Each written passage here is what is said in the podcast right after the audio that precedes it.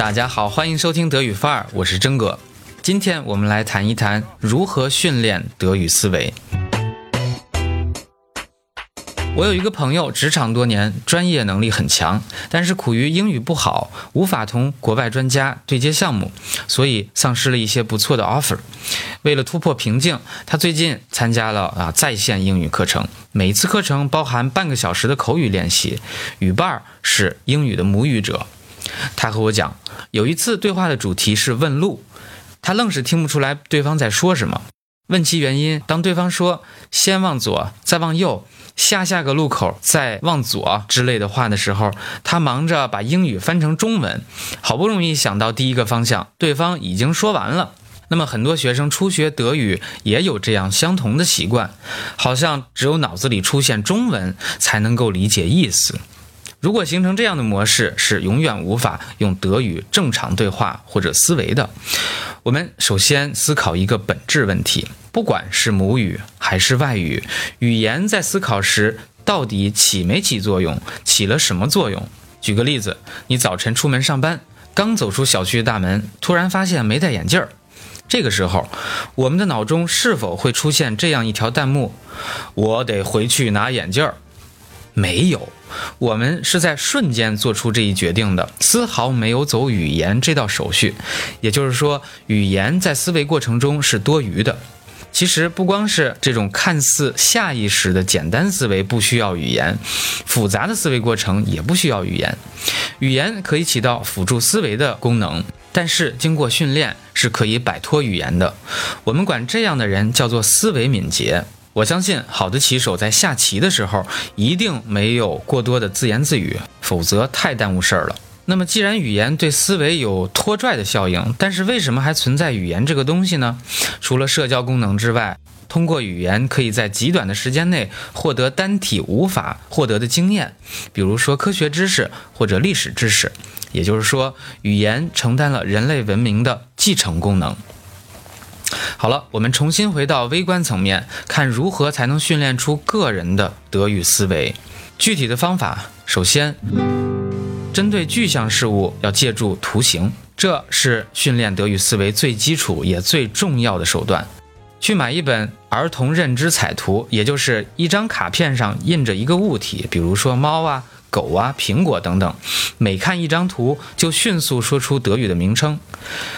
形容词也是类似，只要是能够用图片表示的，就可以如法炮制。那么类似跑、走、跳这样可以用图形表示的动词也是一样。此外，包括数字、服装以及所有生活当中能够见到的具象事物都可以这样练习。那么在街上看到车牌号，都可以小声的用德语读数字，单个读、两位数、三位数或者四位数的读，随你。看街上的行人，可以练习服装的名称和颜色等等。那么超市也是很好的练习场所。第二，针对抽象概念要背例句。针对抽象概念，我们需要背例句或者固定搭配。比如说，sich kümmern um，sie kümmert sich um die Kinder。如果能够再脑补一个对应的场景，哎，那是更好的。但是涉及到动词在不同时态的变位，比如说 machen、macht、gemacht、steigen、stieg、gestiegen，则需要死记硬背了。但是呢，只要能够每天大声背，坚持半个月，就不太容易忘记。另外，像 schon、nur 这样的副词，只要多看几个例句，在场景中理解着记忆，那么大脑自然会知道何时使用。第三点，抽象名词可以对应母语。imperialismus 这样的抽象名词可以和中文一一对应，那么在记忆阶段可以对应中文翻译，但是一旦记住，那么在应用的时候就会下意识地说出来。第四点，多读多听。朗读环节，语音差的学习者应该选择配有 MP3 的文章跟读；语音好、发音准确的可以自己多读。那么边朗读边脑补场景，边读边留意语言现象，比如固定搭配、动词变位、形容词词尾等等，为德语的思维打下终极基础。听力环节，选择符合自己水平或者难度稍高的原版听力材料，相同的材料反复听，同时理解场景，而绝不做翻译。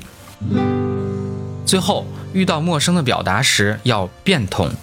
你会发现，即使做了以上四个练习，有些情况下你仍然会尝试着从中文翻译到德语。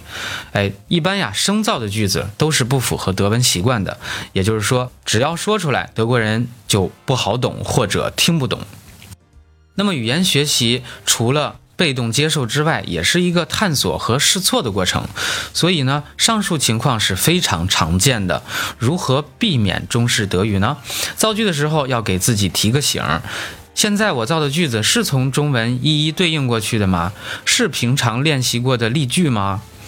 哎，举一个最典型的例子哈，从我爱看电视推导出 ich liebe den Fernseher，从我爱吃北京烤鸭推导出 ich liebe Essen Peking Ente，都是典型的中文思维。那么这个时候要思考一下，lieben 能像情态动词一样去加一个动词原形吗？哎，如果能够想到这一点，就能够质疑这句话的正确性了。那么我们在说德语的时候，要想想核心意思是什么。看电视、吃烤鸭，核心动词是 Fernsehen 和 Essen。那么喜欢与否，则要借助 gern 这个副词。因此，把 Ich sehr gern fern 和 Ich esse gern Peking Ente 这样的例句记下来，就不难在其他场景当中套用这个最正宗的模式了。好的，以上就是我关于。训练德语思维的一些思考。千里之行，始于足下。Eine Reise von tausend Meilen fängt unter deinem Fuß an。希望帮助到了你，也欢迎大家提出你自己的经验和建议。请继续关注喜马拉雅和微信公众号“德语范儿 V”。征哥感谢你的每一次转发。Herzlichen Dank und bis nachher。